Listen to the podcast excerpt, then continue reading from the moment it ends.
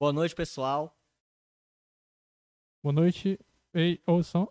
Boa noite, tudo bom? Tá tudo. Bom dia, boa tarde, boa noite, boa madrugada. Especialmente uma boa noite, né? Que nós estamos em live. Eu sou o Felipe Marciano. Eu sou Isabel Torres. E é o primeiro episódio da Isabel aqui. Sim, a minha Não é o Hugo, estreia. viu? De peruca. É verdade. Só pra deixar claro, caso alguém, né? É, porque tem gente que pode confundir, né? as Até porque o Hugo costuma usar peruca, né? Pra evitar mal entendido. E hoje a gente tá aqui com um convidado muito especial, que é Karateca, vai aí representar a Camusim do Campeonato Nacional, né? Classificatório do Campeonato É, o Brasileiro. classificatório do brasileiro, que é o José Augusto. José Augusto. Pode falar um pouquinho isso. É, primeiramente, eu queria saudar a todos com boa noite e agradecer ao Hugo pelo convite de estar aqui hoje com o Conversa Podcast. Show. Mandar um alô pro pessoal da Bodega Nerd, na pessoa do Ícaro e da Arielle, que são bastante amigo meu e por meio deles surgiu esse convite do Conversa Podcast. Show. E a gente agradece muito, né, pela presença dele. Tá Com vindo aqui. certeza. Que... Muito legal saber que tem gente representando muito bem a gente aí no esporte. E é isso aí. Tem... Quem já estiver na live aí, ao vivo, já pode compartilhar a live aí com todo mundo pra gente ter bastante gente assistindo, que hoje a conversa vai ser bem legal. Tem que lotar essa live, né? É, Com certeza. E com assuntos variados, né? Porque além de karateca. É assim É. que diz? Karateca? Sim, karateca. Karateca, o. Augusto. José Augusto tem várias outras coisas pra estar compartilhando com a gente, né? Sim. Se sentir confortável, é claro, muito importante. Se for viável eu responder, eu respondo. Muito justo. Mas aí, como foi que começou a sua relação com o karatê? Bom, eu sempre gostei da cultura oriental, sempre gostei muito do Japão. E aí sempre eu pedia meu pai pra fazer aula de karatê. Só que eu era uma criança muito muito nervosa, qualquer coisinha eu ficava com raiva. Era daquele que se dissesse assim, ei, doido, eu já já jogava a mochila no chão, os livros e queria brigar mesmo, era, eu era muito esquentado. E aí eu fui aperreando, aperreando, aperreando, aperreando. E aí meu pai queria colocar eu pra fazer aula de informática. Sim. E aí, não, pai, não quero aula de informática, não, eu quero é karatê. Aí toda vez eu falava karatê, karatê. E aí ele tinha um amigo bem próximo dele, sempre conversava muito, até pedia conselhos, ele era mesmo bem amigo do meu pai. E aí ele perguntou se era mais viável colocar no karatê ou na aula de informática. Aí, esse amigo do meu pai, ele é bem conhecido na cidade, é o seu Antônio Carlos, eletricista, falecido já. Uhum. E aí ele falou: não, coloque ele no karatê, lá é bom, lá tem disciplina, ele vai aprender a se controlar. Isso aí, esquentado, ele lá ele vai ver coisas novas. E aí meu pai foi, colocou na aula de karatê. Então eu comecei a treinar karatê na Askank, fica próximo do CEP, a academia que já tem muita história em Camusim. E desde meus 9 anos de idade eu venho treinando karatê continuamente, sem parar, com o Sensei Carlos Monteiro, também bem conhecido. Já essa semana ele teve na rádio dando entrevista também. Show. E de lá pra cá eu fui só aumentando o meu gosto pela arte. 2019 me graduei faixa preta. E eu sou bem feliz por isso, ter conseguido esse objetivo, porque a cada 100 faixas amarelas, um chega a faixa preta. Então desses 100 eu fui um. Que massa. E foi. Quando foi que tu começou mesmo? Tu falar a idade? Comecei com 9 anos, Nove de, cara- anos, né? de, de idade. Tinha, um, tinha, tinha 9 anos em 2011. 2011. Então, mas tu se graduou tudo direitinho. Então, o normal é que seja 10 anos pra chegar na faixa preta. Na verdade, no Karatê o tempo é um pouco mais reduzido. É como se fosse uma faculdade. Em 5 Entendi. anos, se Já- você fizer todos os exames sem Já atrasar, você consegue ser faixa preta. Mas aí eu passei 4 anos... 4? Não, foi 3 anos e 10 meses na faixa marrom. Ah, pra entendi. graduar. Eu fui faixa marrom com 14 anos e com 17 anos eu graduei faixa preta. Já faltando dois meses para os quatro anos, eu pulei lá e graduei faixa preta. Ah, E como que foi isso pra você, tipo, passar três anos em uma faixa e aí conseguir finalmente, assim, a tão sonhada faixa preta? É sonhada? Muitos acham que é um sonho, mas para mim já é realidade, né? Provavelmente. Só, é, só quem pode. Então, quando eu assim que eu passei pra faixa marrom, fiquei, pô, agora eu vou treinar mais, vou aperfeiçoar tudo. Eu quero ser um bom faixa preta. E aí eu treinei, treinei, treinei, treinei. Aí no próximo ano eu já queria fazer exame. porque eu já tava com 15 anos de idade completa, né? Na época, a idade mínima pra ser faixa preta era 15 anos. E aí, não deu certo fazer o exame por motivos reais. e aí, eu esperei pro próximo ano, também não deu certo. E aí, em 2019, eu consegui fazer meu exame de faixa preta, graças ao- aos meus tios. Eles me ajudaram no meu, no meu exame. E foi algo mesmo muito esperado. Eu, sinceramente, eu nem acreditei que tinha passado. Eu tava tranquilo antes do teste, né? Já tinha feito o teste físico, tinha feito a prova escrita. E aí a prova escrita? Tem uma prova escrita. Depois da prova escrita, você faz o teste físico. E do teste físico, aí sim você vai mostrar as habilidades do karatê. Então, quando eu cheguei nas habilidades do karatê, aí já tava tranquilo. Até o momento de, de, ser, de falarem perna esquerda à frente, Bazen Kutsudachi Kidabarai, que é o início do Kihon, que são os fundamentos do karatê. E aí eu fiz o golpe, o sensei olhou pra mim e disse que eu tava branco. Branco, branco, branco e eu só senti o coração acelerar, né? Eu não, não posso ver minha cara, só se eu olhar no espelho. Realmente. Aí o coração acelerou e eu querendo controlar, né? Tava nervoso mesmo, porque o Ceará é um estado bem forte no karatê. E banca de exame de faixa preta não tem só uma pessoa examinando. Tinha várias pessoas, inclusive de outros estados também. Aí eu, talvez por isso eu tenha pegado um pouco de pressão, mas deu tudo certo no final. Foi uma coisa bem, bem tranquila. Eu fiz tudo o que eu aprendi, né? E na, na hora que tava chamando os nomes do- dos candidatos ao exame de faixa preta, chamava e dizia que estava aprovado. E aí foram chamando os nomes, foram chamando os nomes. E nada de chamar o meu. E eu lá, eu baixei a cabeça.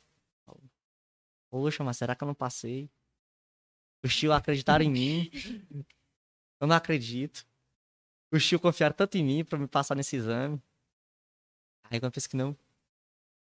Mandaram eu ficar frente com o sensei. Mandaram a- gente fazer um semicírculo, né?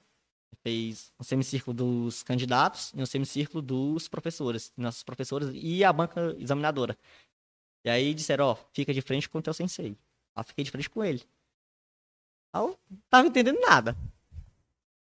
Quando eu olhei, veio um diploma. Já com meu nome todo assinado, todo bonito, bem bonito o diploma. E aí, José Augusto.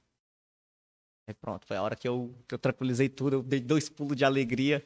Já peguei a faixa preta e fui amarrando na cintura. Foi uma coisa mesmo bem, bem emocionante. Eu, eu me orgulho disso. De certa forma, eu me orgulho.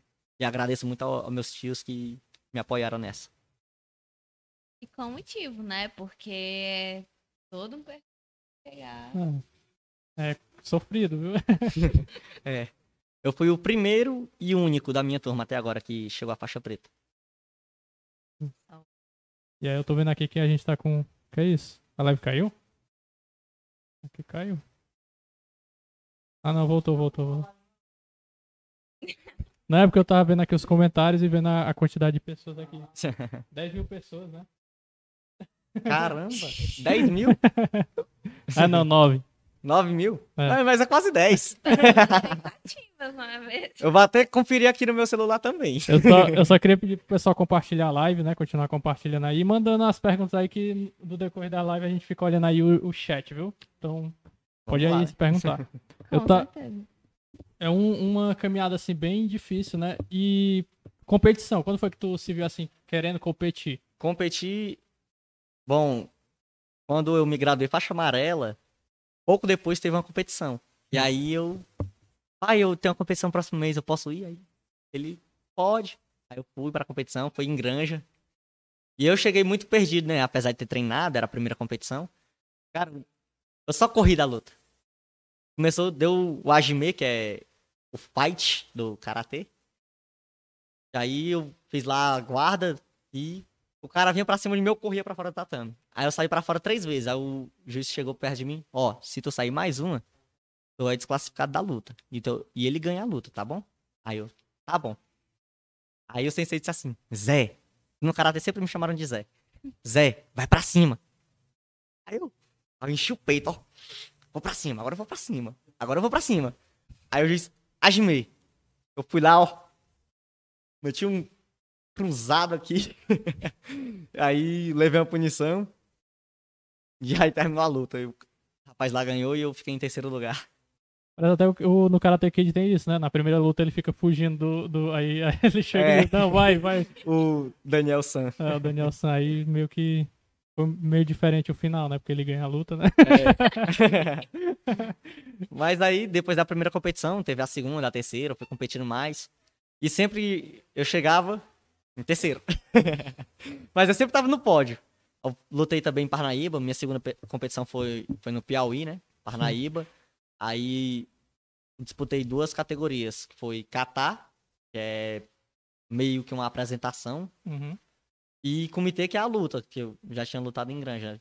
Então, eu levei o bronze no kata e o prata no comitê. E aí, fui participando de competições, aí eu, pô, cara, eu quero ganhar esse ouro. Eu fui treinando mais, treinando, treinando, treinando, treinando, treinando. Aí ia de novo pra competição, terceiro. Terceiro, terceiro e Às vezes tinha gente que chegava pra mim, pô, mas por que tu não desiste logo, hein? Se você já ter desistido. Ah, mas tu é tu. Eu vou lutar por essa medalha de ouro. E fui treinando. Até que o tempo passou, já tava bem grandinho, 2018, né? Com 7 anos de karatê. Aí eu ganhei minha primeira medalha de ouro em Ipu, no dia 24 de abril. Sete dias depois do meu aniversário. Então. Presente, né? É, o presente numa contagem perfeita de sete dias. Presente, assim, que você mesmo deu para você, né? Porque é. a gente sabe que para chegar aí foi tudo esforço seu, né? Apesar das sim, pessoas sim. apoiando você, né? Sempre tem apoio e sempre tem o desapoio. O desapoio? É, às vezes, tipo, eu ia pra escola, aí o pessoal sabia que eu treinava karatê. No começo eu não, não dizia pra ninguém, né? Não tinha necessidade mesmo. E aí, um dia eu perguntei, eu vim um dia desse na academia de karatê, tu faz karatê? Eu faço sim, treino karatê. Aí pronto, os caras lá se vai. Já sabe como é que é na escola. Tudo, tudo moleque aí. Faz um golpe aí pra mim ver. Faz não sei o que, faz não sei o que, faz não sei o que. Tu tem medalha aí. Aí lá se vai eu mostrar a medalha. Tudo de bronze. Bem, isso, Mas era medalha? Mas era medalha. Aí ele, bem, isso. Só ganha bronze, só ganha bronze, só ganha bronze. Toda vez tu vai ganhar bronze. E eu nunca me deixei levar por isso. Sempre focada ali naquela medalha de ouro que eu queria. E até que ela veio. Então, às vezes, as pessoas confundem que tem que ser naquele momento, mas que ele não tá preparado. É mais ou menos das pessoas que ganham na Mega Sena, né? Às vezes ela sai mais pobre do que depois de ganhar o prêmio. Porque ela recebe um prêmio altíssimo em dinheiro, mas não tá preparada para receber aquele prêmio. Tem que estar tá pronto, né? Tem que estar tá pronto. E tu sente que não estava preparado antes? Eu acho que é porque. Não. não a experiência de... conta muito também, né? É, tipo... É, experiência, vai aprendendo muito. Mas eu batia forte. Eu batia forte e, e sempre eu perdia mais a luta por falta do que por ponto. Então eu tinha que mais aprender a. Se acalmar, né? a controlar o golpe, né? eu ia sempre Sempre a luta era mais ou menos a seguinte: o juiz fazia na caê, os dois atletas entram no tatame, e aí, shobum, cumprimento, osse, e ajimei. Aí começava a luta.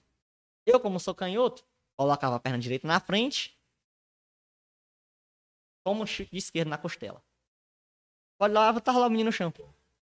A mão aqui na costela, chorando. E eu olhava, eu olhava assim, criança, né? Poxa, eu nem bati forte. Aí, bom, o cara tá chorando, será que, será que ele tá fingindo? Aí eu ficava meio perdido dessa hora. Então, a maioria das vezes eu perdi mais por falta do que por ponto. Aí depois eu aprendi a perder por ponto e não por falta. Mas existe esse de cavar falta no, no Karatê também, cara? Sim, sim.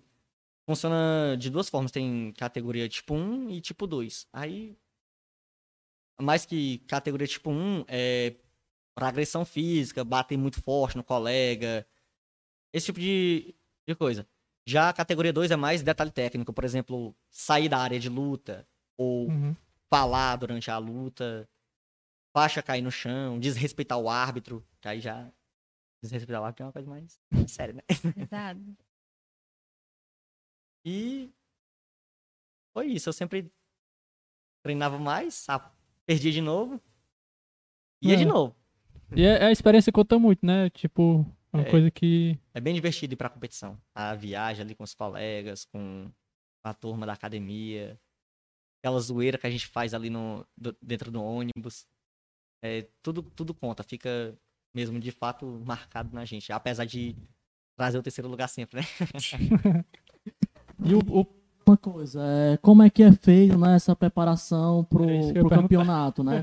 É, o que é que tu segue? Se tem algum tipo de dieta, não sei, algo relacionado? A dieta tá mais na minha cabeça do que no, na, da nutricionista.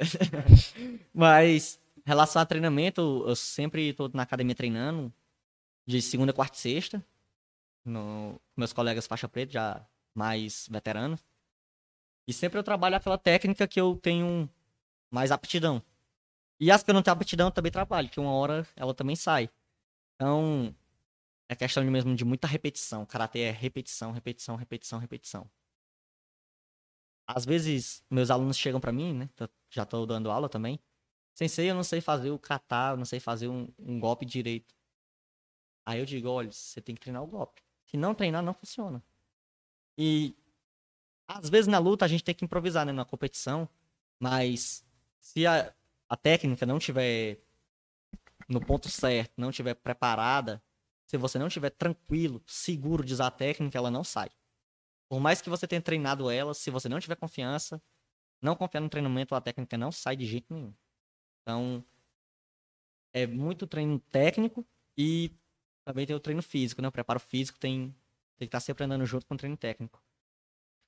E nesse período preparatório para o Campeonato Brasileiro, eu estive treinando muito na academia, às vezes até sozinho, dia de sábado e domingo. E Paralelo eu fazia. Fazia. Não, ainda faço, né? Que ainda tô treinando. Faço musculação na Academia Gregos. Já voltada mais para desenvolver força explosiva. Que é bem um ponto interessante do karatê. É um esporte de explosão. Uma vez um lutador de Muay Thai chegou para mim e perguntou: Ei, karatê. Me chamou de karatê porque ele não sabia meu nome, né? Uma luta de karatê dura quanto tempo, hein? Depende da categoria. Eu falei para ele. A tua é quantos? Na época, categoria júnior, 16, 17 anos, era dois minutos e meio. Aí ele ficou, pô, mas dois minutos e meio não dá tempo pra fazer nada. Vai pra uma luta com karateca pra tu ver. Dois minutos tu cansa. É trocação total. Fica ali. Parece duas cobras tentando uma dar um bote na outra. Fica. Vacilou, pum! Vacilou, de novo. Vacilou. Quando vai ver a luta terminou 8x0 e o cara nem, nem percebeu. Eu já levei pisa mesmo de 9 a 0 e, cara, o tempo parecia que não passava. Passou um minuto de luta e eu na P lá, ó. Aí chegou no 8x0, a luta acaba, porque quando tem a regra no regulamento, chegou em 8 pontos de diferença, a luta ela encerra e o adversário que tiver mais pontos ganha. Então chegou que o cara tava mesmo preparado, né? E aí, inclusive, essa competição foi Viçosa 2016, um ano mesmo que eu participei bastante de competição. E depois eu fui procurar saber quem era a pessoa que eu tinha lutado. O nome dele é Jonathan Bem-vindo. Hoje ele é da seleção brasileira de karatê, tricampeão brasileiro. Foi campeão cearense 10 vezes e já representou o Brasil no Sul-Americano e o Campeonato Pan-Americano. E a, e a mente, tu prepara como? Tu medita, tu faz o quê? Tu... Antes de. A mente eu sempre tô trabalhando a mente. Todo dia quando eu acordo, se é pra me acordar 7 horas, tem algum compromisso, eu acordo uma hora antes, só pra refletir mais ou menos como vai ser o dia, que, que eu tô precisando trabalhar mais. E sempre manter o foco mesmo, tá sempre alerta.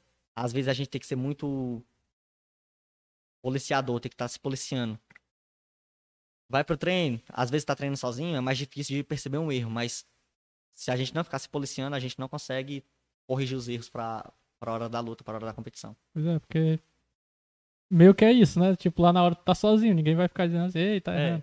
Só o técnico mesmo, ele não pode parar a luta pra... Que o máximo que ele pode pedir é um, um timer, e aí... Falar, né? É, falar, orientar, e depois que ele pediu, já era. Aí só tá lutando ali, ó. Presta atenção. Só. Aí ele não vai poder ficar parando a luta toda vez. É uma pausa e uma ou outra orientação ali durante a luta. Não tem tanta. Na, na hora que, que, pronto, marca ponto, aí ele pode falar com, contigo é, no momento. Ele né? fala é. normal. Aí se ele pedir tempo, ele não pode pedir de novo. É só uma vez. Entendi. Massa. E, e aí, no como... caso, quando tu vai, né, participar, no caso dessa classificação aí, né, pro campeonato, é, como é que é? Vocês têm um apoio do, tipo, onde vai ter o campeonato ou algo relacionado? Vocês recebem alguma ajuda para ir ou é tudo do bolso de vocês? Aí é que entra a realidade do Brasil. O atleta só gasta. o esporte no país ele é muito precário em relação ao apoio público. O governo basicamente não tem tantas políticas públicas para desenvolver o esporte. E quando tem, é mais um depósito de gente do que uma política pública. Porque o governo está sempre com aquela história de projeto social. Beleza, vai engajar pessoas, vai trazer mais gente, tirar das ruas? Vai. Mas se o projeto não for bem feito, vai virar um depósito de gente. Então, em relação a custos com a competição, nessa etapa do Campeonato Brasileiro, eu estou tendo o apoio da U, Arquitetura e Urbanismo, e da, da Certificado Digital, que é uma empresa que atua em Sobral. Nossa. E vários outros estados do Brasil, cerca de seis estados, há pouco mais de seis anos no ramo exclusivo de certificado digital, onde garante a validade e a segurança dos dados de quem usa o certificado para fazer operações financeiras na internet. E aí, no caso aqui, né, dentro da cidade mesmo, tu tem alguém também, além do urbanismo daqui também? Ou... A arquitetura e urbanismo é, digamos é assim, só a Davos que, que é de fora. Pronto, mas aí tu tem alguém assim por fora, mesmo que não tenha um projeto, tipo um, um urbanismo, ou esse pessoal aí do certificado digital, ou não, só, por enquanto só tem esses dois? Tenho esses dois, mais o meu professor, que é o Carlúcio, também tá me apoiando na competição. Fora eles, não tenho mais nenhum apoio e agradeço muito a eles, porque é um momento de pandemia, o comércio está, de certa forma, caído, e é muito gratificante saber que existem pessoas que acreditam no esporte. Foi, assim, a Isabel não estava aqui, mas eu e o Hugo já entrevistamos já dois caras do MMA, né? E sempre uhum. é a mesma tecla também, né? Que é uma parada. E uma coisa que tu falou aí é interessante, né? Sobre essas políticas públicas. Que é um trabalho social legal, né? Mas é um Sim. trabalho social pra, tipo, o esporte como lazer.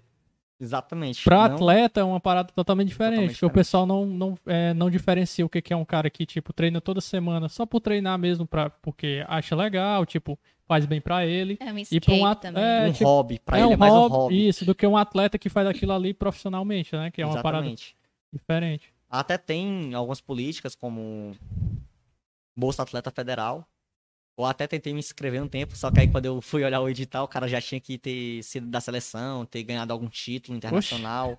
E aí, resumindo, é para quem já é de alto rendimento. É, exatamente. Aí já o negócio não, pesa não mais tem uma tá coisa tá para tipo impulsionar a pessoa, né? É, Mas... é mais para quem já tá em cima do que para quem ainda tá subindo. Entra a questão, né? Como que a pessoa vai pagar para ir para os campeonatos para poder entrar na seleção? Teve, teve um caso agora nas Olimpíadas da, da Fadinha, né? Que ela falou que ela reclamou porque teve que a mãe dela teve que tirar dinheiro do bolso dela porque ela pediu ajuda com o prefeito e governador e uhum. não deram. E aí até depois que ela ganhou, né, a medalha, eles chamaram ela pra e ela disse que não ia não, que, que não ajudaram ela, que... Aí fica nessa meio que de inconformismo, né? A pessoa fica meio inconformada é. mesmo, tipo, ah, eu pedi ajuda. É diferente assim, né? Porque tem gente que acha que que vai se oferecer, mas tem gente que busca, né? Ajuda. Tem gente ah, que tem que procurar mesmo busca ajuda e, e aí fecha a porta, sabe, na casa da pessoa. É uma coisa complicada, né? Até desmotiva às vezes. Uma época eu já corri atrás de patrocínio Camusim. Cara, só tristeza. Mano, eu cheguei na loja, não vou citar a loja, obviamente. E aí, falei, falei, diretamente com a proprietária. Sim. E ela disse: Você tá precisando de material ou de dinheiro? Eu falei: Os dois. Pra, joguei a carta para ver qual, qual que dava. Aí ela, olha, então faça o seguinte.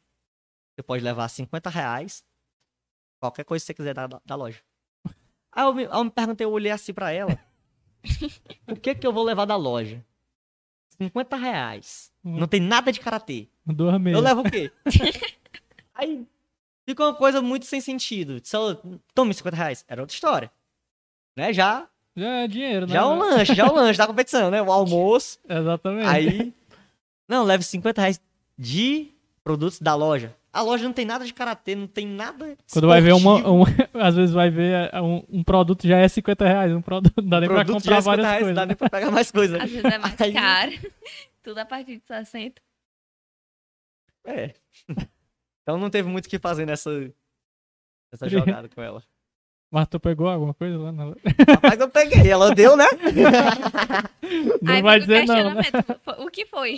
É, o que foi. Não, é, melhor, é melhor não dizer, senão vai ficar na cara. Aí senão vai entregar a loja e é, vai... Exatamente. No off, tu conta pra mim. No off eu conto, no off. Pronto, no off a gente vai saber. Se você quer saber, seja membro do canal. e aí, como é que tá aí a galera? Compartilha aí a live, galera. Mandem aí suas perguntas que já já o o editor vai ler aí. Já pra... chegou muita. Quantas, quantas mil pessoas aqui já?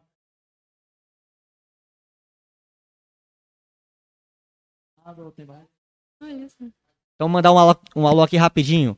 Primeiro, quero mandar um alô pro meu, meu famirim Lucas, que foi o primeiro a entrar na live. Valeu. mandar um abraço aí para todos os tios e todos os irmãos Demolês. Obrigado por estarem assistindo. Vou mandar também agora um beijo para minha amiga Gabi. Um abraço para minha prima Laura. Aí, enrolei a língua agora. Para minha prima Laura e um abraço para minha prima Duda. Aí. Muito massa. Aí, uma coisa que ficou assim na minha cabeça, que tu falou sobre essa questão dos projetos sociais, né? E de que às vezes pode acabar virando um depósito de pessoas. Mas assim, falando da questão do esporte, né? Da influência do esporte, da importância dele na vida das pessoas. Tu sente isso, tipo, com os teus colegas, teus alunos? Como sim, que é sim, isso? Até comigo mesmo eu sinto, porque eu era bem diferente quando eu entrei no karatê.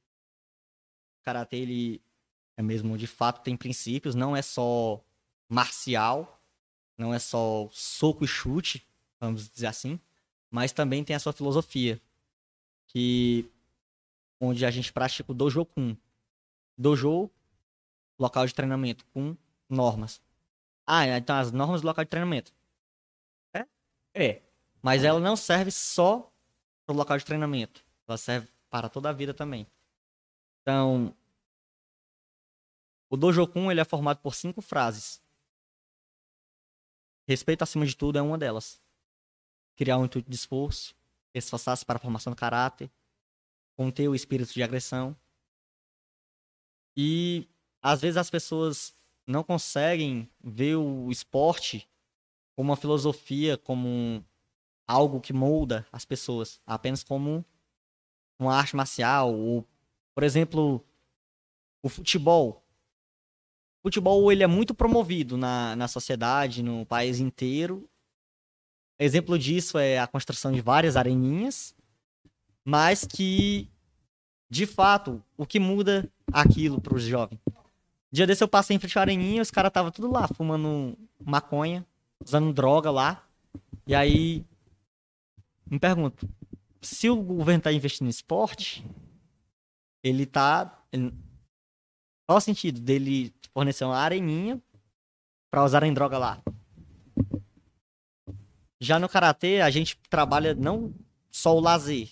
É divertido karatê? É. Exemplo disso é a competição. Já a gente vai é, zoeiro do começo ao final, mas obviamente tem, não tem bagunça, é, mas é muito sadio a brincadeira. E sempre seguindo o Dojo Kun.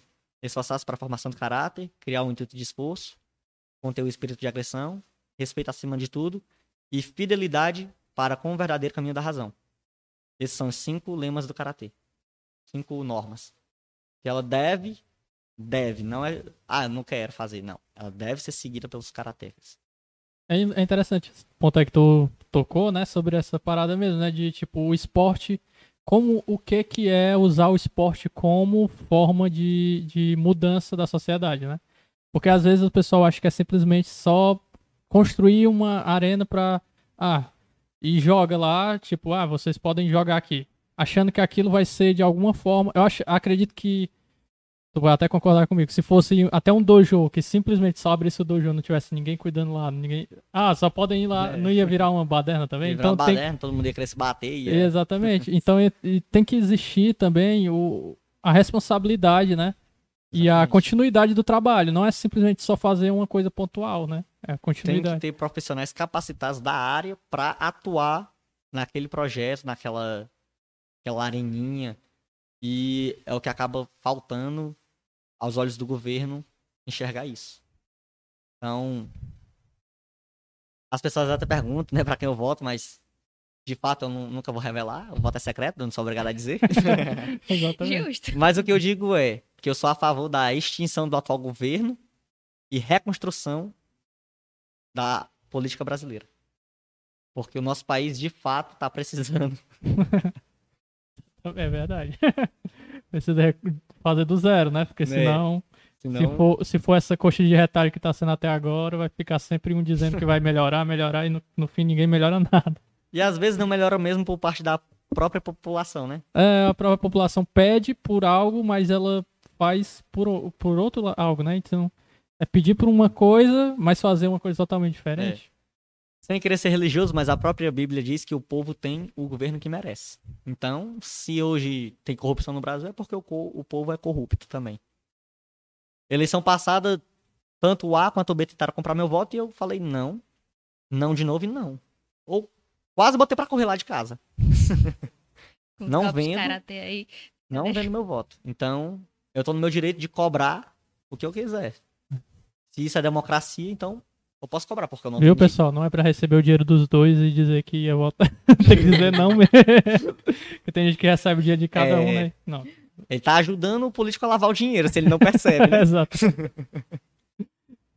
e outra, nem dá pra fazer isso, porque eu... tem uns que quando vão é, roubar, o... é, vender o voto, comprar o voto, eles pegam o título da pessoa e deixam o título guardado. guardado. É.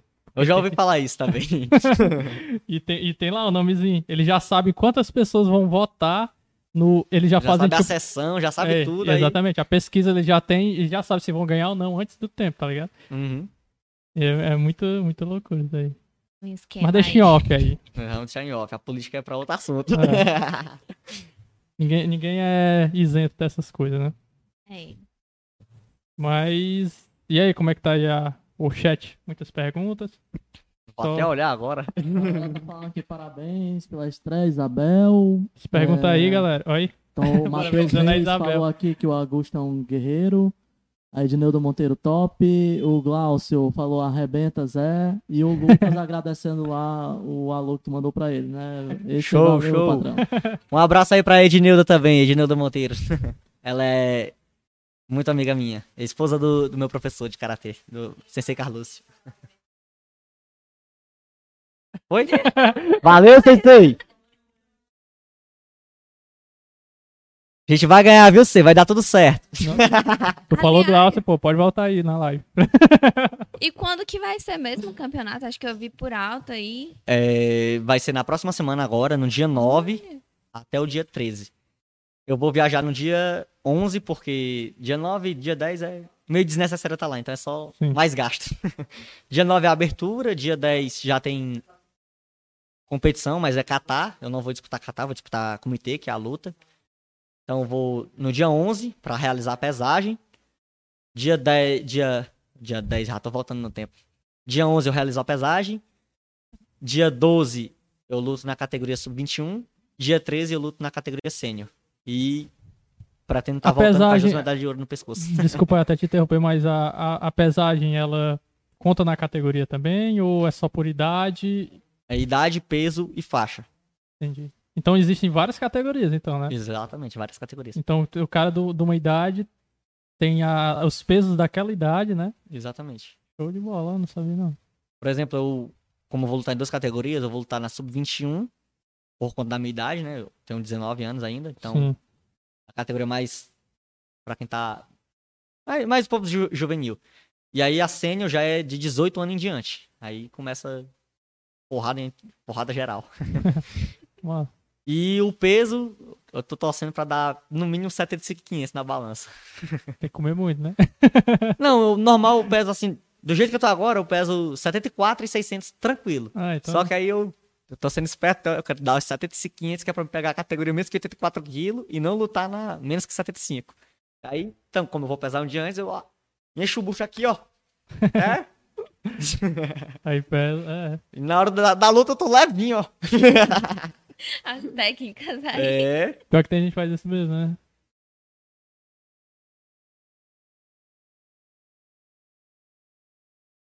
Eles emagrecem, né, para poder pegar o peso e depois e, é, depois come muito.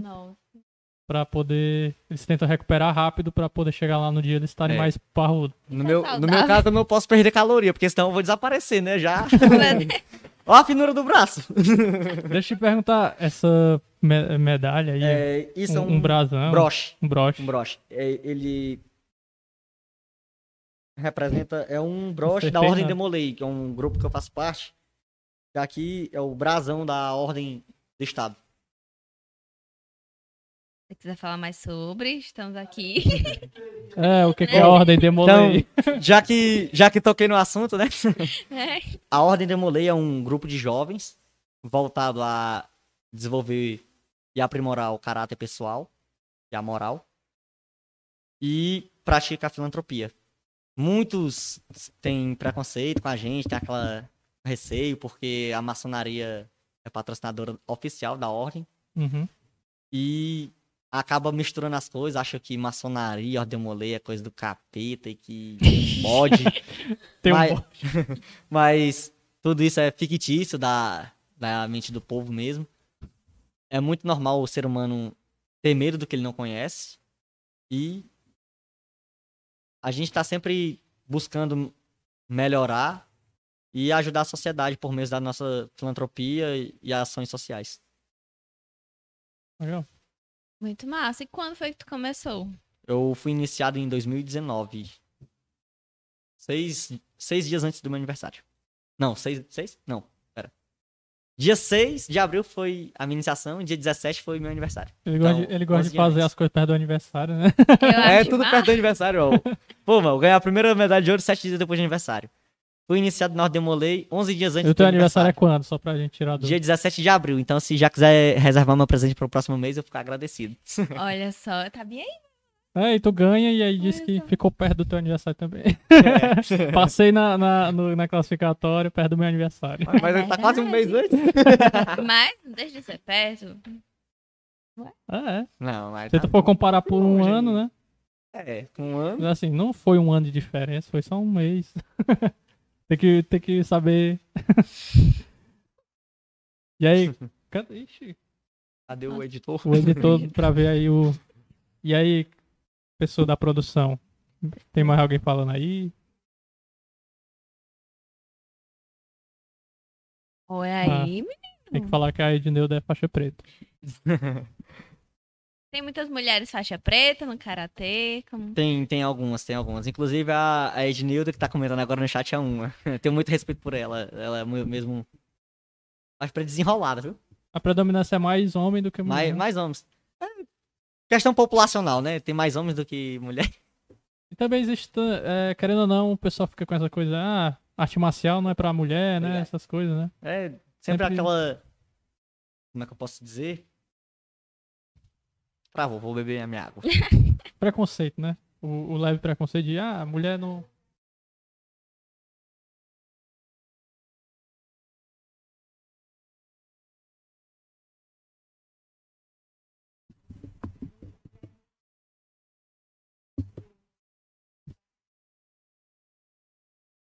Ah, mas tem muito.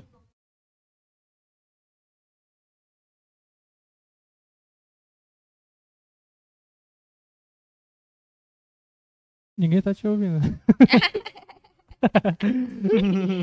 Dá pra fazer um estudo social sobre isso depois, né? Não é? Tá ouvindo quem aí? As almas da academia. As almas já tinha, Já tinha vi, vindo aqui pra... Sim, já, já alguma, algumas vezes eu vim na academia, inclusive visitas mesmo da, da Ordem Demolei. Uau. Convidaram a gente pra, pra uma palestra sobre democracia. Se não me engano, foi o Brito, eu acho que tá a foto dele aqui. Não tô vendo. Tio Brito também, ele é maçom. E foi muito, uma palestra mesmo muito proveitosa. Eu tava até mesmo procurando é mais porque cedo. tem quadros também que vão ser colocados ainda, que Uhum. estão Tá faltando é, tão galera. fazendo ainda. E No Mas. caso, né, já perguntaram aqui, eu não sei se vocês perguntaram ainda, Hum. como é que faz pra você, tu entrar, no caso, nessa ordem demolei que tu tá falando, o que é que precisa? É, Ah, tem sim, é. alguma coisa específica? Sim, sim. ah, Tem que arrumar um bode. tô brincando, tô se brincando. arrumar, a gente faz churrasco. Uma Bom. buchada logo, né? A ordem Demolei tem alguns critérios. Um deles é a idade. Tem que ter no mínimo 12, no máximo 21. Que é direcionado a jovens de 12 a 21 anos. Segundo critério, ser convidado por alguém que é Demolei, ou mesmo por um maçom também. Um Uhum. maçom pode indicar. E ser uma pessoa de caráter, uma pessoa que tenha seus valores. Porque a gente aprimora o caráter, sim. A gente melhora a pessoa, sim. Mas a gente também não vai colocar um, um criminoso, né, lá dentro. então, é para transformar jovens bons em homens melhores. Então, é, ele tem que ter mais ou menos um esboço das sete virtudes de um demolei. Que são as sete virtudes: amor filial, reverência pelas coisas sagradas, cortesia, companheirismo, fidelidade, pureza e patriotismo. Essas são as sete virtudes cardeais de um demolei. É, no caso aí, são só homens, né? Uma pergunta aqui de uma participante aqui do chat. Sim, São sim, só homens. Mas tem outras ordens paramaçônicas que são destinadas para meninas, como as filhas de Jó. Como que funciona, tu sabe? Das filhas de Jó eu já não tenho tanto conhecimento, porque Camões não tem filhas de Jó. Sério? Nossa. Apenas só o capítulo Demolei mesmo, que foi fundado em 2019 por, por conta que era o centenário da Ordem Demolei. Aí, como homenagem, instalaram um capítulo em Camões. Muito interessante. Pois é, né? E Eu as tava vendo aqui no brief. No... Tu também já. Tu é formado no tiro de guerra também? Sim, sim, eu servi o tiro de guerra no ano passado. Fui monitor.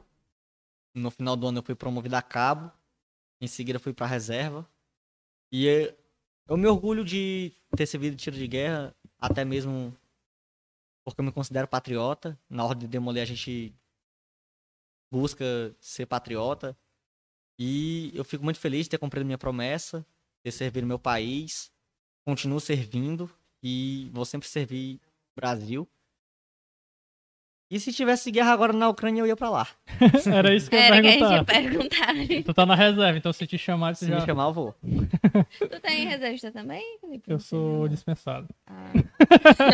É, em outras Tem um palavras, problema aqui na perna. em aqui. outras palavras, ele não foi digno de servir. Eita! Na verdade, eu não quis ser digno.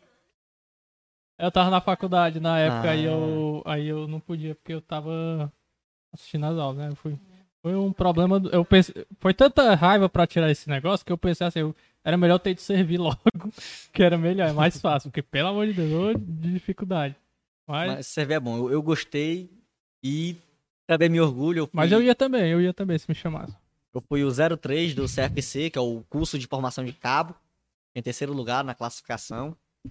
E ao final do ano eu saí com como praça mais distinta, que é o destaque do tiro de guerra. Show. Então tu é um cara bem É. disciplinado, né? É, É, É. tem gente que vai muito pra. Tem gente que vai mesmo só porque tá lá obrigado e Ai, se se dá pra dependesse dele, ele fugia e ia embora. Meu pai disse que quando ele era do tiro de guerra tinha a competição de quem limpava a arma mais rápido. Olha aí. Desmontava pra limpar e É, eu- montar. Eu não, eu não cheguei a fazer isso porque, infelizmente, a décima região recolheu todos os fuzis há um certo tempo atrás. Poxa, pô. Oh, O crime no Ceará. Né? pesado. É, meu Deus do Um céu. fuzil daquele, bicho, é uma arma É, exatamente. poderosa. Eu acho que eu vi. Que eu vi um vídeo teu no Facebook. Eu acho que era com aquelas armazinhas de paintball. É assim que diz. É, de Airsoft. É Ah, soft. Airsoft. Tu faz é, airsoft também? Não, eu só ia na Combatives pra treinar os tiros, Não, colocar tô- mais em prática e. Cadê os grupos de Preparar pra airsoft, né? A gente podia chamar, né? Um grupo de airsoft, né? Seria legal pra gente conversar. É, dá, dá uns tiros aqui, né? É. Fazer podcast com o colete. Eu já levei um tiro de, de airsoft e dói, viu? com roupa normal, assim. É, meu irmão foi testar a arma, foi testar a arma, testou em mim. Eu, Pegou pô. aqui bem no meu braço, parece que dá um beliscão, aquela, Isso, aquela munição. Aí dele. um roxinho. É. Né? e dependendo do calibre, é matando é um pouquinho maior. Se for a, ba a baladinha de metálicazinha aí. Lascou. Lasca. Meu Deus. Igual levar um tiro de verdade, viu? Exato. Estou levemente assustada. Mas dói, viu? Ô, miserável. É o quê? É o quê? essa questão, né? Cara. Ah, sim. É agora que ela falou isso, eu lembrei. Teve um atirador que quando a gente foi pro campo de instrução, onde a gente faz acampamento, passa por todo o treinamento mesmo de soldado. Eu vou rir disso eternamente. Eu não vou dizer o número, porque se eu disser o número, mas o pessoal sabe quem é. Eu vou dizer, vou dizer. Pronto. Vai dizer. Era o 08, o atirador 08. Ele segurou o fuzil aqui, não apoiou no ombro, Meu tava Deus. com a posição totalmente errada dos pés e eu tava só olhando, né? Eu não ia poder fazer nada, já tinha atirado mesmo. E aí eu fiquei, será que ele vai cair? Será que ele vai cair? E aí ele todo se achando, puxou a trava, carregou, acionou o gatilho. Quando eu olhei, tava lá o rapaz com os dois pés pra cima e o fuzil assim, ó. Caiu que virou o pé. o pobre. Perigoso, né? Ele era o perigo, na verdade. Né? É, exatamente, é. É quem tá é. manuseando, né? Perigo para si mesmo, né? E para... se ele tivesse atirado em alguém, era pra outra pessoa. Também, com certeza. Os dois. E aí, voltando pro karatê, né? Tem algum golpe, assim, que vocês aprendem que é proibido de utilizar? Umas paradas mortais, é, assim? É, tipo, o golpe Na do... verdade... A gente tá correndo risco aqui. Depende, se me atacar... Olha aí. Na verdade, o karatê, ele... Todos os golpes dele são letais. Basta executar da forma correta e no ponto específico. Porque Karate Shotokan, que é o estilo que a gente treina aqui em Kamsin, ele foi desenvolvido e aprimorado pelo mestre Jinshifu Nakoshi, mais ou menos na época da Segunda Guerra Mundial. Mas Karate ele existe há anos, mi milhares de anos. Então, na, na guerra ele só foi aprimorado. Então, qual era o, o objetivo? Era eliminar o adversário com só golpe. Então, por quê? Era a guerra, né? Tinha que matar um e já tinha que matar o outro. Então, é um golpe pra um, um golpe pra outro, até morrer todo mundo. Então, em relação a isso, todos os golpes são, são perigosos. Isso explica muita coisa das cenas do filme do Jack Chan. Eu pensava, nossa, como é que ele ataca um monte de gente ao mesmo tempo? Onde é que é Kung Fu, meu filho? Olha aí. Ah, é. Olha aí, a, a pose. Ideias erradas Ela é filme. é pose. Olha só. Opa. O que é que tu acha do fato deles terem feito o remake do Karate Kid com Kung Fu? Tu acha que foi meio que um desrespeito? Eu acho que foi um erro mortal. Até o nome não mudaram, Até né? o nome... Sem noção. O karatê... Mas, mas, existe aquela velha história que o Kung Fu ele é meio pega muita coisa do karatê, né? Na verdade, o karatê que pega do Kung Fu. Ah, é, né? Porque a China ela é um grande berço das artes marciais. Então a China foi antes, né? Então... Exatamente, a China é, foi bem entendi. antes. O karatê, inclusive, teve um mestre que aprimorou mais a técnica para poder separar China e Japão do hum, para ficar karatê do Japão com o da China. Então, tanto que ocorreram várias mudanças de nome, por exemplo, na ilha de Okinawa, onde o karatê surgiu, ele era chamado de Todd. E em Okinawa podia se utilizar armas. Já no Japão era chamado de karatê do, caminho das mãos vazias, e não podia utilizar arma. No Japão foi proibido ah, usar as espadas e as coisas. Então, foram vários processos até chegar no que a gente está hoje. Ainda hoje, como tradição, outros estilos, eles usam armas durante o treino. Já chegou a treinar com utilizando armas e tal? Não, não. Mas só os golpes mesmo karatê. Até que eu sei manusear um, um nunchaku, mas é coisa simples. Mas outros estilos que utilizam armas são. Os caras são fera. Não, não vai brincar com eles de faca, não. Mas tu, tu nunca pensou assim, ah, porque sou fera no karatê. Porque nunca a gente é perfeito em nada, é, né? Nunca Mas tu nunca tudo. pensou assim, ah, vou caminhar por outras áreas aqui, porque. Eu já até pensei, mas é algo mesmo a se dedicar com muito tempo e Entendi. bastante atenção. O karatê ele é bem diversificado. Deixa eu fazer uma pergunta. No, a faixa preta, elas têm o, a, os níveis da faixa preta também? Tem. É Primeiro, quanto tempo que. Pra, e são quantos? São 10 dans, 10 graus de faixa preta.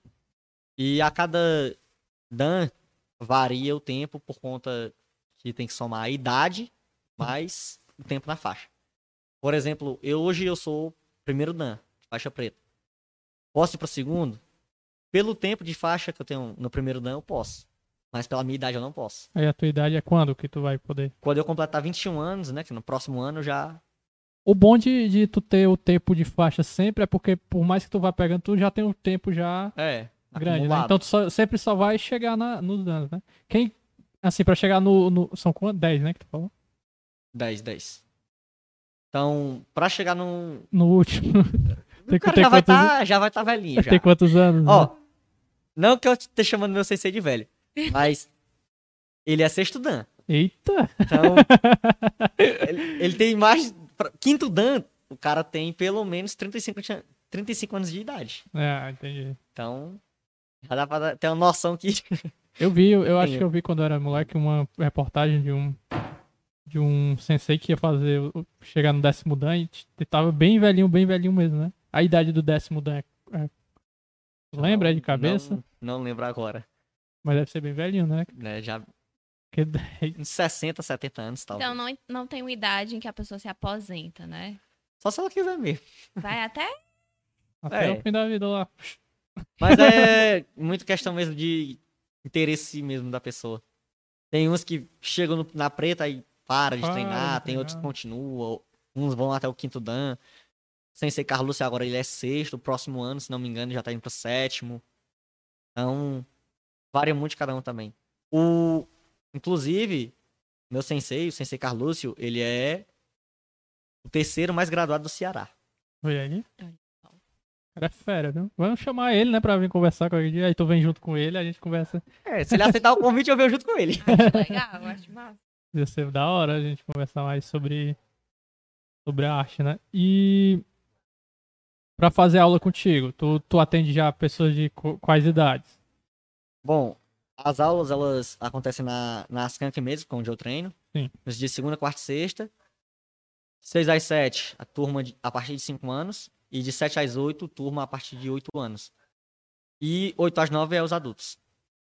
Nossa.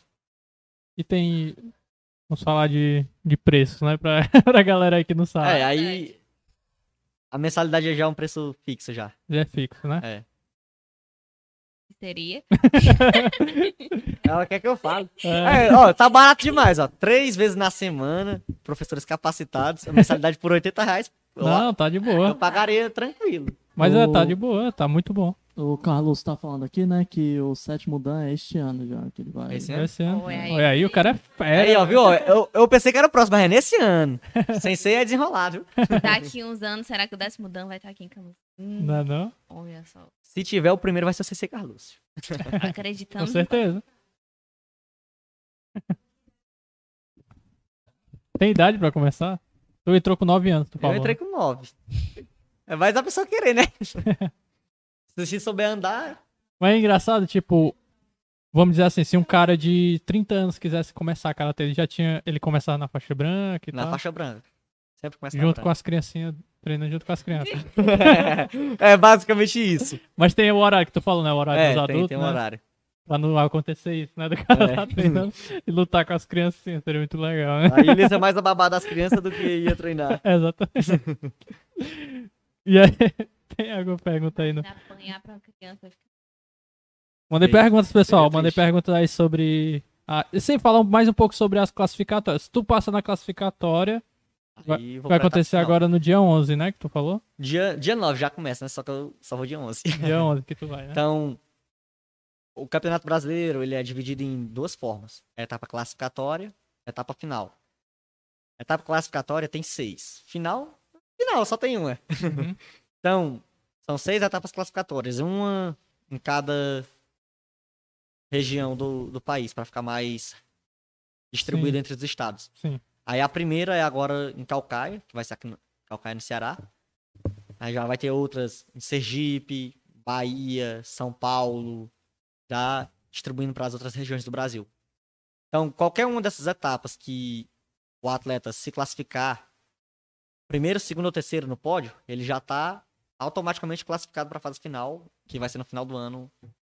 E no caso, tu se, tu se inscreve aqui no Ceará e tu não tem mais outra tentativa. Tu faz essa. Não, eu posso, se eu me inscrever nessa. E se eu passar nessa, eu não posso me inscrever em outra. Ah, mas tu pode se inscrever nas outras caso tu não passe nessa, né? Isso. Ah, se é. eu não passar nessa, eu posso me inscrever nas outras. Legal. Então elas são distribuídas é, em tempos diferentes também, né? Ao decorrer Sim, do ano. Então a fase final diferente. seria no fim do ano. Exatamente. Pra hum. dar tempo as pessoas se classificarem. Cara, que massa. E aí tem o. Como é o nome da federação? Como é que é? Nacional? A Confederação Brasileira Confederação. de Karatê, CBK. Massa. E tem uma carteirinha, né? na cabeça? tem, tem, tem, só que eu não tô com a minha, porque foi atualizada, foi atualizada, aí tô esperando chegar ainda. Aí lá tem a tua fotinha, 3x4. Eu não sei, eu não vi ela ainda. não, não, que tu já tinha. Ah, que eu já tinha, tinha. Que a minha Pensei que era a fotinha de tu fazendo... É, devia ser, tipo, pose, assim. É, seria interessante. Explica, explica aí o que é o catar pro pessoal que não sabe. Catar, ele é luta com movimentos predefinidos, onde a pessoa se desloca para frente, para trás, para o lado, qualquer direção, defendendo e contra-atacando, eliminando adversários imaginários. Mas não quer dizer que não sirva para luta real, né? então, o que seria o kata? O kata é uma execução de golpes, defesa contra-ataque contra adversários imaginários. Eu lembro que na, na Olican, né? Olican, né?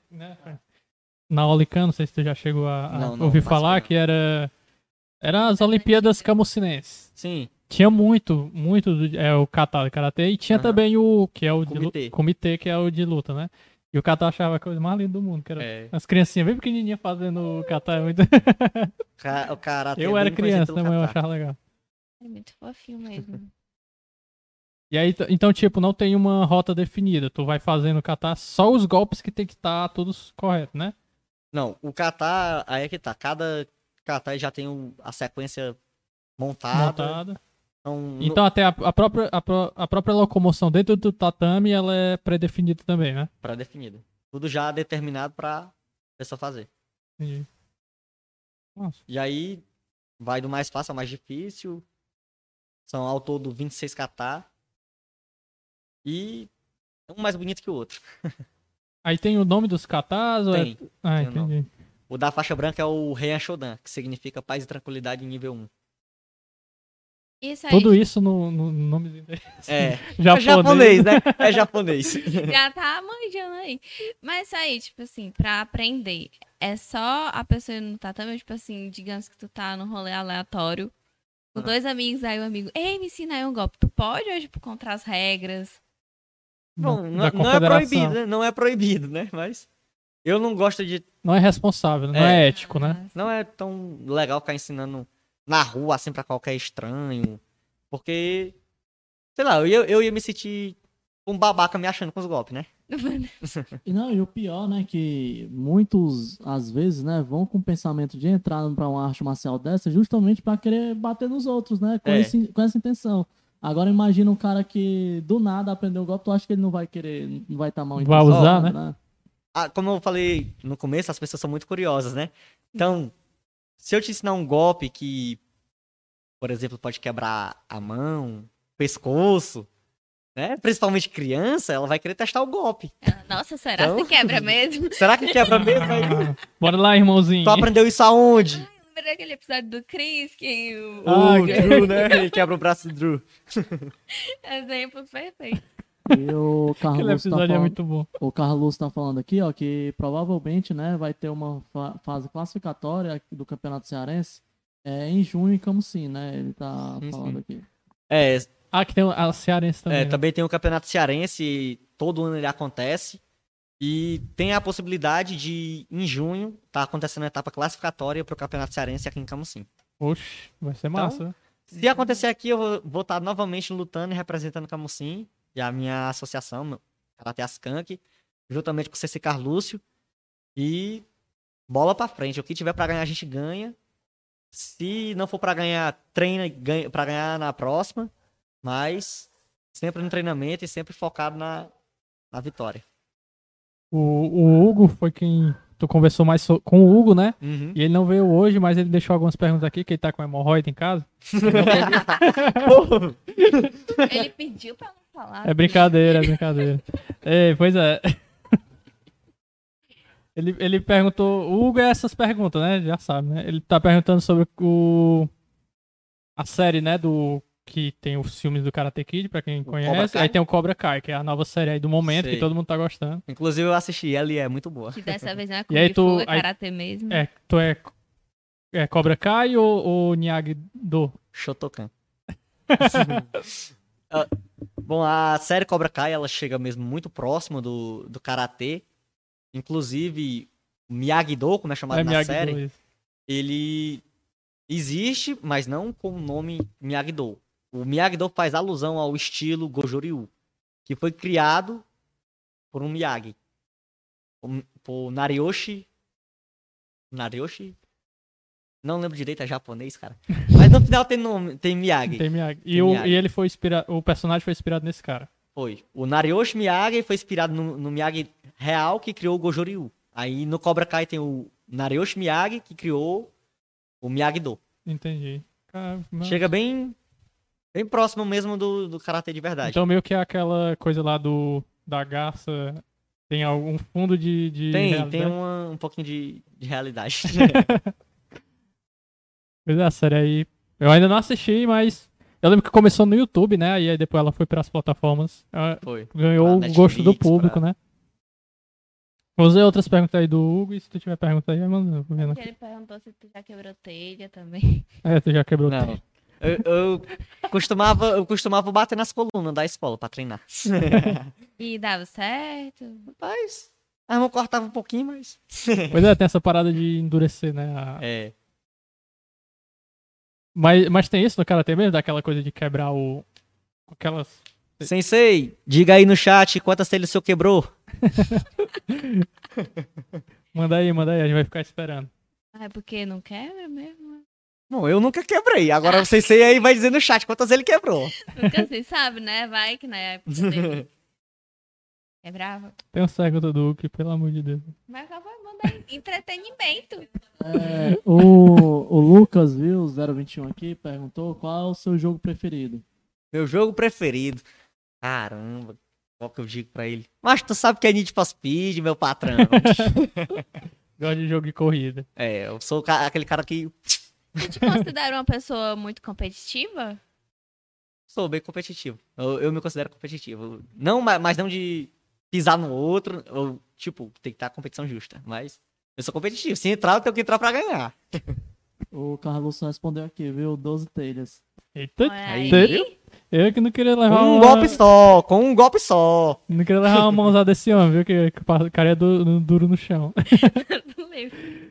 Vou pegar uma pergunta aqui do Hugo. Hugo perguntou se existe alguma técnica suja que os, que os lutadores abusam. Que tem uma coisa aqui que seja meio duvidosa e que eles abusam usar. Tipo É. um hack. Tipo um hacker. Bom, aí já. Tem técnicas que não se pode usar na competição. Sim. Mas que acaba usando. Tipo, o cara às vezes entra com o joelho no testículo. Às vezes por acidente, às Aí vezes disse que é sem cara- querer, né? É, às vezes por- sem querer mesmo. Mas é muito difícil isso acontecer. Tem- também, mas agora tem uma técnica que, que muitos atletas usam, é fingir machucado.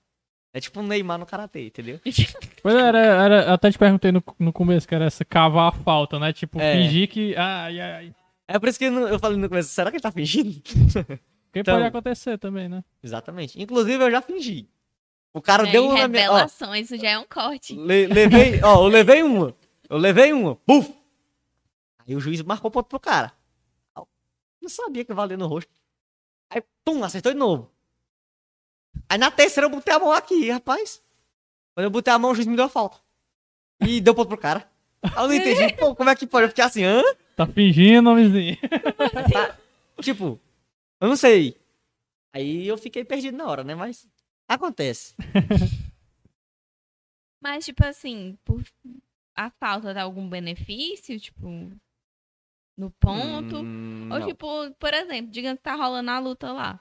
Aí a pessoa se machuca.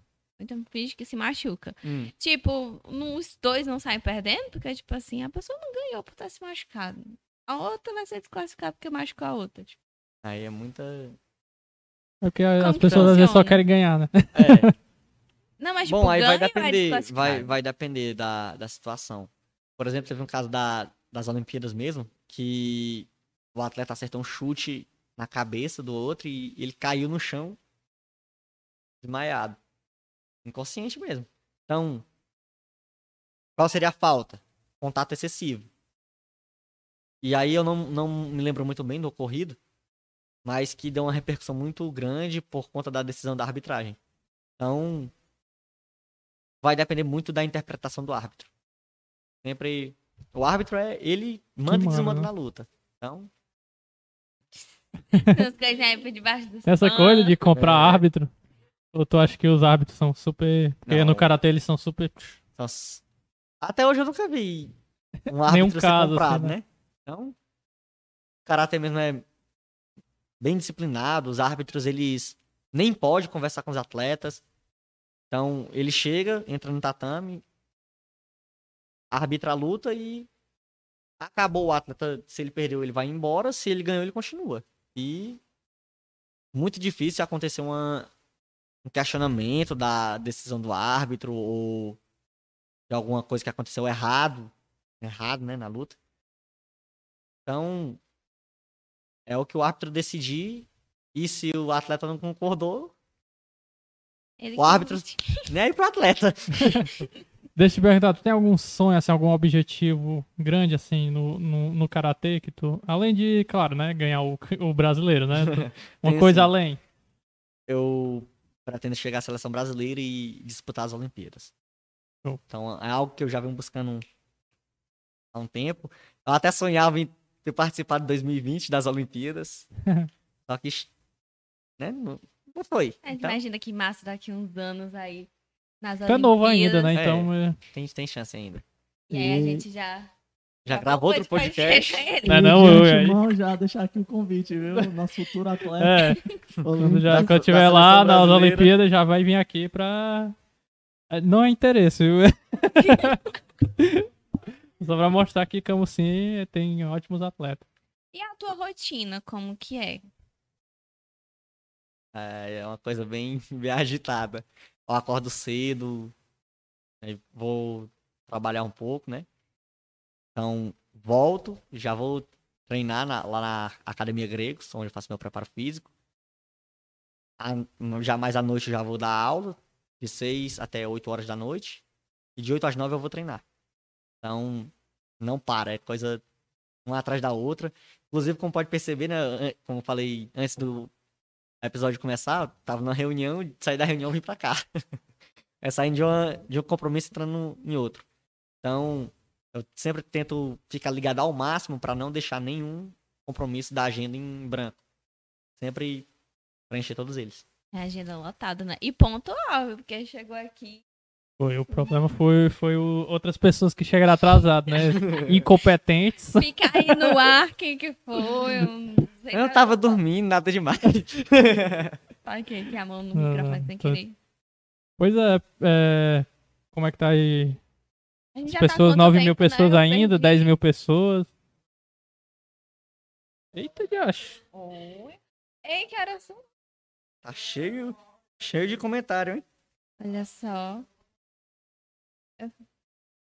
Tu, tu, tu já, já pensou, tipo, tem algum objetivo de ir um dia no Japão, já que tu gosta aí da cultura e. Meu Curtiu? objetivo era ter de 2020, né? Das Olimpíadas. né? Sim. é, mas vai ficar pra uma próxima oportunidade. Mas ir pra conhecer a cultura deles. Tu consome É, que- animes? A... Coisa... Bom, o anime que eu mais assisti foi o Dragon Ball, quando passava na TV Globinho ali. Aí eu olhava assim, eu quero lutar com esses caras aí. É, tipo isso. Mas hoje em dia eu assisto muito pouco, quase não, quase não vejo TV. mais, é mais treino, aula, treino, trabalho, treino, reunião. então, mas de vez em quando eu assisto alguma besteira de anime ou é bem interessante. Aquelas frases clichês, né, do É. trabalho enquanto eles estão dormindo, não sei o quê. Alguma tipo coisa isso. assim. Trabalhos enquanto eles dormem. Isso. É bem puxado, né? Aí tem uma coisinha no Ah. final que eu não lembro, não. Alguém lembra aí? Tu lembra? Como é que termina? Trabalha enquanto Lembra não, eles presidente? dormem. Trabalho enquanto eles dormem e eu sei que o final é Eu tava e dormindo. viva enquanto- tudo que eles sonharam. Viva tudo que eles sonharam. E gaste uma grande terapia depois. Fica aí no... Que frase! Tem que fazer o marketing né, aqui também. Cadê?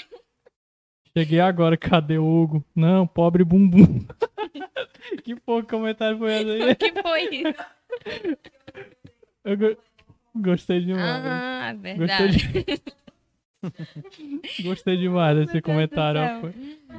Que pena que não vai pros cortes, né? Mas eu, eu, eu, eu falei, ele vai ter Não que vai? fazer. Pois é, né? É... Eu, eu já tinha falado aqui da Cal, né?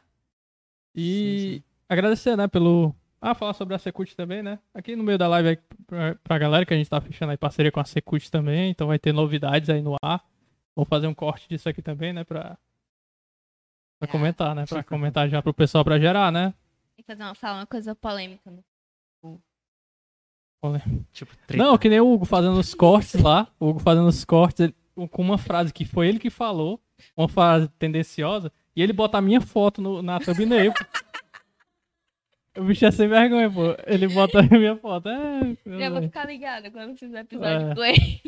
tem que ficar ligado. No... Não, e o, pior, e o pior é que ele que fala, ele tá nem aí, ele bota a foto do outro. Aí quem não assiste pensa que é o outro que falou, aí já era. A gente já tem o corte, ó, alfinetadas durante. Exatamente. Meu Deus do céu. A gente já tá com quanto tempo aí? A gente perde a noção do tempo, né? Assim, não- É, era bom umas perguntinhas, né? As Nem porra- parece que passou. É porque muitas perguntas do Hugo já foram é, respondidas, a né? gente já foi puxando, né? Ah, ele perguntou. Aí, só elogios. É pra só casa feliz. mim. coisas boas, olha aí. A reputação de atleta já está ótima. Tem- ele tem perguntando aqui o Hugo, é né? um Perguntando. bom sinal. O Hugo perguntou: Você acha que oponentes altos levam vantagens nas disputas? Levam, mas nem sempre. Tem, tem muito baixinho que ele é atrevido e o grandão não faz nada na frente dele. É tipo gato e cachorro. Quando o gato tá ali Dá a mãozada tentando, no... tentando atacar o gato e o gato fica lá só. Não vem não! É. Mas. Principalmente que minha categoria, eu acho que eu sou um dos, dos mais altos, né? Quando eu pego um baixinho, a- às vezes eu levo uma pisa segura. São os participantes do FBI. Federação dos Baixinhos Invocados. Com licença. Meu Eu não tinha como Gente, evitar. eu tô falando. É, eu tava assistindo uma outra live é, muitos dias atrás do Popó falando sobre essa questão do alto e do baixo, porque ele é bem baixo, né? E aí alguém perguntou sobre isso, sobre é, os oponentes mais altos que eles levarem, é, ter vantagem sobre ele. E ele falou que nem sempre, até porque para ele se preparar para uma luta específica, ele já sabe com quem é que, que ele vai lutar. É. E aí ele já luta já pensando nisso, tipo, se a pessoa é, vai com, com a mão direita ou com a esquerda, ele já troca, se a pessoa é mais alta ou mais baixa. Pessoa Essa é uma das vantagens do, do MMA, né? Ele já é uma luta que combinada. no Então box, ele né? É. dá tempo de estudar o adversário, dá tempo ele. No teu é lá estudar na a hora, né? Tu não é, o nosso é quem- na hora. Eu escrevi, outros caras vão se inscrever também. Tem que aprender lá na hora. Com... Aí lá na hora Como- tu estuda ele, bola pra frente e solta teus golpes, faz o que. Por isso que o treinou. treinador, assim, é muito importante, porque ele, ele capta algumas coisas que tu não, não vai poder É, captar na hora, né? Exatamente. Que essa visão de fora, que ela, que ela Sim, tem sim. uma... Então, o- então ele, é, vocês têm que ter muita mais agilidade, né? Tipo assim, tem que ser uma coisa muito mais, tipo, meu Deus do céu, eu estava treinando uma coisa e agora, tipo, eu tenho que mudar Adaptar. algumas táticas. É sempre. É um joguinho de surpresa, dá, mas. Como eu falei, se não confiar no treinamento e não tiver concentrado na luta, principalmente porque o atleta ele é é um robô, ele é muito programado para fazer aquilo. Então, na luta é normal que ele não consiga perceber alguns erros do adversário ou até mesmo deles. E a presença do técnico, do treinador é bem importante para conseguir a, concentrar o atleta e colocar ele no, no trilho para ganhar a luta. Tem, um, tem aquela coisa. No próprio Karate Kid mesmo, que é a minha referência de Karate, né? Referências. É, tem aquela parada de tipo, tu, tu comentou aí que tu treina uma hora por dia, né? De 8 às 9. É. Às vezes tu treina mais do que isso? É, do karatê, do karatê eu treino uma hora por dia nos dias de segunda, quarta e sexta, né? Sábado e domingo até a exaustão. Ah, pois é, tem essa coisa de tipo, ah, treinar demais também pode atrapalhar porque tu pode ficar muito exausto, então é. Tem que descansar também. Também tem o descanso. Inclusive, hoje já começou o meu. Olha aí, e como é o teu descanso? O que tu faz nos momentos de. Aí é que tá, eu fico mais em casa, dou uma volta ali, leio um pouco, escuto música, eu gosto muito de heavy metal. Pronto, cara, vou relaxar um pouquinho aqui. Começa a tocar lá o Angra. Ah, Angra, é Angra, de boa, Angra, Angra é de boa. É. Brasileiro tem que escutar, né? e eu sou, tipo, aquele atleta. Não sei. Não bebe, não fuma. Isso é bom. É. A pessoa, o cara lá lutar. Aí o terceiro não pode dizer, porque os palavrões. Eita. Isso aí pode. Se não tiver, é essencial. Eu não entendi. Ah, o Sérgio, né? Que o pessoal. Tá. De boa, né? Tem que descarregar de vez em quando a, a pilha, né? energias. né? É. Aí explica. Deixa eu ver. Não, as perguntas do Hugo aqui. Já, o já foram respondidas, né? Tem uma aqui simples, né? Qual é a, a qual é a faixa mais bonita na sua, na sua opinião? A preta, obviamente. Mas eu tenho um, um gosto assim pelo vermelho. Não, não sei, eu acho que quando era faixa vermelha, tinha uma turma assim inteira, a turma quase inteira era faixa vermelha. E aí eu comecei, moleque, né? Comecei a equipe dos vermelhos. Porque tinha um monte de faixa vermelha, aí na hora do, do recreio, do recreio, a gente meio que se batia um no outro de brincadeira. Aí me derrubaram lá e eu gritei equipe dos vermelhos, fizeram o circo assim, ó. O circo não, o cerco de faixa vermelha e começaram a bater lá no mais graduado. Então eu acho que é por isso que eu gosto de vermelho. Olha aí. Os caras se voltando aí, ó. Isso aí é o comunismo de Marx aí, ó. É, uma referência bem... referência aí intelectual. Hum. Faz até sentido, né? Os vermelhos se uniram. Os, é, os oprimidos se reuniram para... os oprimidos se uniram. Deixa eu ver. O Hugo perguntou uma coisa aqui que é uma pergunta até legal de fazer porque é meio leiga, né? Chamando o cara de leiga assim do nada, né? Não, é Aqui, é, existe um estilo de karatê agressivo um estilo mais defensivo? Aí ele fala que como o tigre e a tartaruga, ele tava com Kung Fu na cabeça dele, né? Essa parada dos Sim. animais, né? Bom, karatê ele é mais defensivo do que agressivo. Tanto que todos os katas, eles começam com a defesa. Se Sim. eu pegar os cinco primeiros kata, cinco kata básicos, todos eles começam com uma defesa. Então, é mais para autodefesa. Inclusive, o mestre Funakoshi, ele disse que se o adversário é mais forte do que eu, por que lutar? Se o adversário é mais fraco do que eu, por que lutar? Então, se eu não lutar, eu vou preservar minha integridade física e a integridade física do adversário. Então é algo mesmo não agressivo. Uhum. Acho muito bonito. Legal. Porque assim, uma coisa muito interessante, porque tem esse estereótipo, né? De tipo, ah, vou colocar a criança para aprender uma arte marcial. É, será que é interessante? Mas aí, com base em tudo que tu fala, dá pra ver que não é só arte marcial, né? Você vai é. desenvolvendo várias outras coisas que passam a ser muito úteis ao longo da vida. A filosofia, né, por trás da arte marcial. É uma Sim. arte, né? É uma arte. Vocês, é, eu ia até comentar e me fugiu a cabeça. Tu tá falando e esqueci totalmente. Mas esquece. talvez não era importante. Que eu, eu mas, mas é legal essa, essa coisa assim de. Dessa, dessa, dessa. De que a arte marcial não é feita pra matar o outro, né? Tu, tu tá se defendendo, né? É. Meio que tu consegue matar, né? Mas... dá, dá pra matar, dá, mas... mas... Mas é sempre buscar não lutar, né? Tipo, é, buscar... Sempre... É o que, que o pessoal tem essa, esse medo, às vezes, de entrar na arte marcial, de tipo, com medo de... Ah, é pra, a pessoa vai ficar agressiva, só que acontece é o, o reverso, né? A pessoa começa é, a... Aprende a se controlar, aprende a conter mais as emoções e... Ela muda, começa a mudar às vezes as pessoas querem que a outra mude, né? Tipo, ah, eu quero que ela mude. Aí fica forçando ela mudar. Não muda. O que muda é as experiências que a pessoa passa, aquilo que ela está vivendo e as pessoas mais próximas dela. Inclusive, a própria psicologia diz que a pessoa vai ser fruto das cinco pessoas que ela mais convive. Então, se o cara tá num ambiente que só tem gente irresponsável, vagabundo, cheio então, obviamente, ele vai ser um vagabundo. vagabundo. E sempre é, sempre é tendencioso, né? Ai, meu filho, ele não tem responsabilidade com nada agora. Mais tarde é que ele não vai ter. Então. Começar de cedo, né? Tem que começar de cedo. A criança, ela é mais fácil de ser moldada. Agora, até os 12, 12 13 anos, a criança ela ainda está sendo moldada. Se não for moldada dali para frente, aí pode perceber que ela vai ser um aborrecente, não uma adolescente.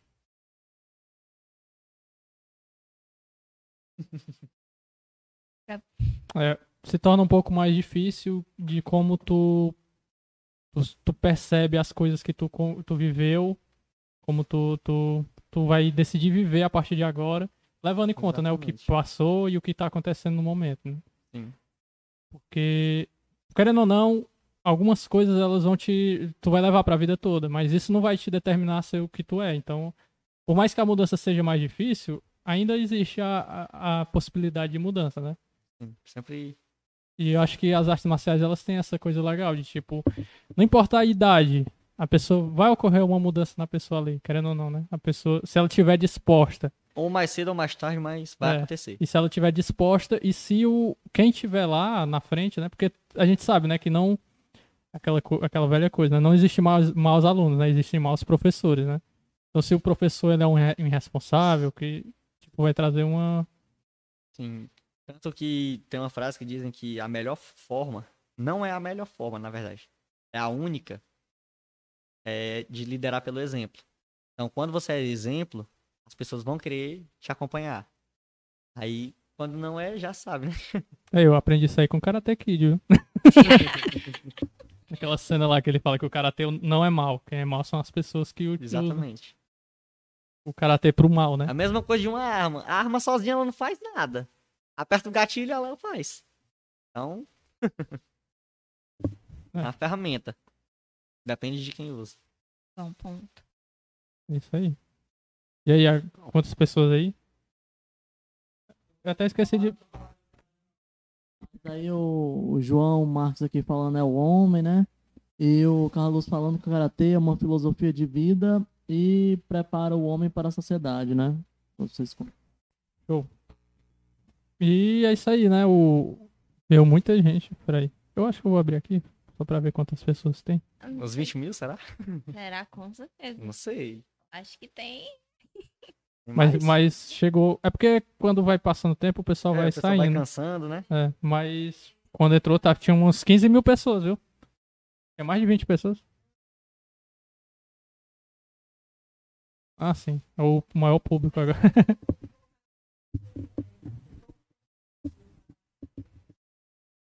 pois é isso. Tu quer dar uma mensagem aí pra galera, pros possíveis patrocinadores, pra gente fazer um cortezinho aí e mandar no Bom, Instagram? Mandar só um. agradecimentos né? ao Arquitetura e Urbanismo, a Davos Certificado Digital. Mandar um alô aí também pro meu sensei, Sensei Carlúcio, também está me apoiando na competição, por meio dos produtos Forever. E agradecer a todos os meus irmãos demolês que acompanharam a live, inclusive estão mandando mensagem agora no grupo. Mandar aí um alô pro pessoal da Bodega Nerd. Também deixar um, um abraço para todos que estão assistindo. Agradeço ao convite aqui do Conversa Podcast.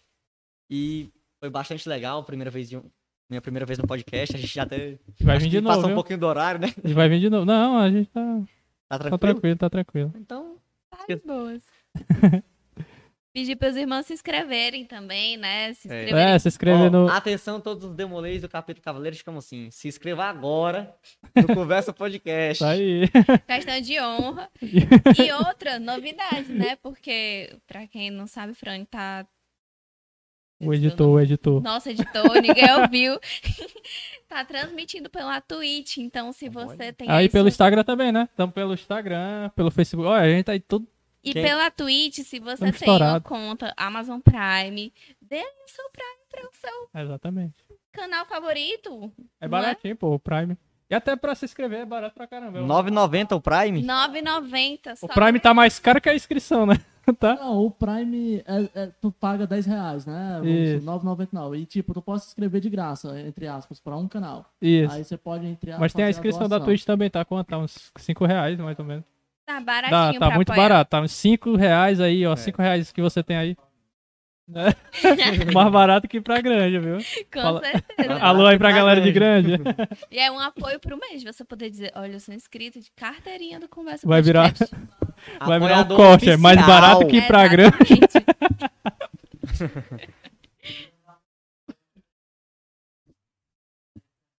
É, ah, sim, vai ter episódio amanhã às 15h30, uma, uma... Giovana, eu acho né, Geiciane Aguiada, uma fotógrafa lá da... acompanho ao vivo.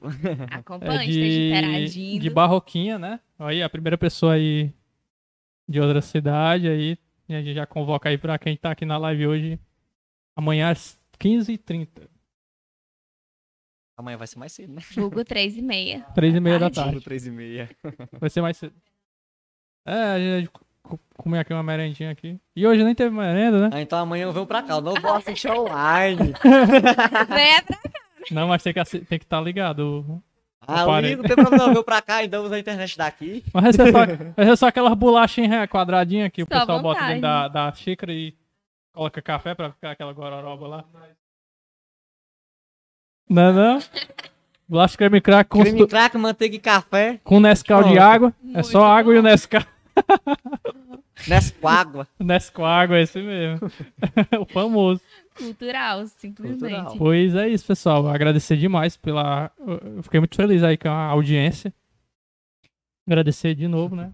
Sim, agradecer pela sua presença, né? E também quero agradecer, né? O pessoal que apareceu aí, parabenizando. Não sei se atender, atender as expectativas, mas agradecendo, Não, né? Foi já pode tirar o Hugo já, já, né? o fim do. A hemorroida do... foi planejada. o Hugo tinha seu fim, né? Não, mas o Hugo vai voltar. E amanhã não vai ser o Hugo de novo mais, porque ele vai estar trabalhando, né? Ele trabalha não é só de manhã, não. É o dia todo, né? Pois é isso.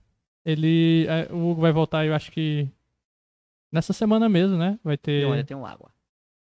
E é isso. Agradecer demais. Agradecer aí os nossos apoios aí da Academia de Ciências, Artes e Letras aqui de Camusim. Agradecer a Secult também, que a gente vai fechar uma parceria. Vai agradecer a Bodega Nerd pelo apoio sempre que deu e sempre que dá, né?